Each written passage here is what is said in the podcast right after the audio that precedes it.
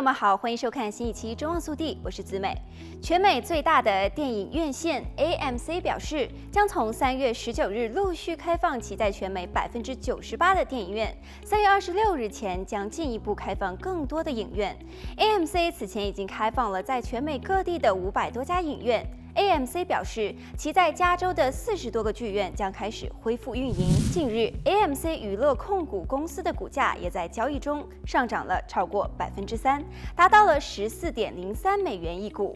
去年三月，COVID-19 疫情爆发之后，全美各地的电影院都关门大吉。到了六月份，AMC 承认受疫情影响而运营困难，因为电影制片厂开始向串流媒体平台发行电影。过去的几个月当中，AMC 被允许逐步的在美国各州限制容量的开放影院，其中一个创举是将剧院出租给有限的观众观看私人电影。更多的院线开门也意味着更多的工作岗位。AMC 的发言人表示，该公司欢迎那些影院被关闭之前的员工返回，同时还会招聘新的员工。所有的员工都必须接受清洁和安全协议的培训，包括保持社交距离、自动的座位隔挡、强制戴口罩、设置手部消毒站、升级空气过滤设施、非接触式票务以及食品和饮料的手机订购。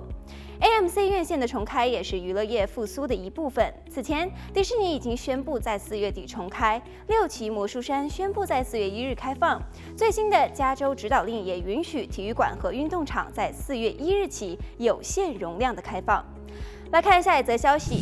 近日。洛杉矶县平均油价连续上涨，创下了二零一九年十一月二十二日以来的最高水平，比全美均价高出一美元多。这也是洛县在最近五十九天内的第五十八次油价上涨。根据全美汽车协会 （Triple A） 以及油价信息服务机构的数据，过去的五十九天内，洛县自助常规汽油均价上涨了五十七点四美分，比一个月前高出了三十一点八美分，比一年前高出了五十六点五美分。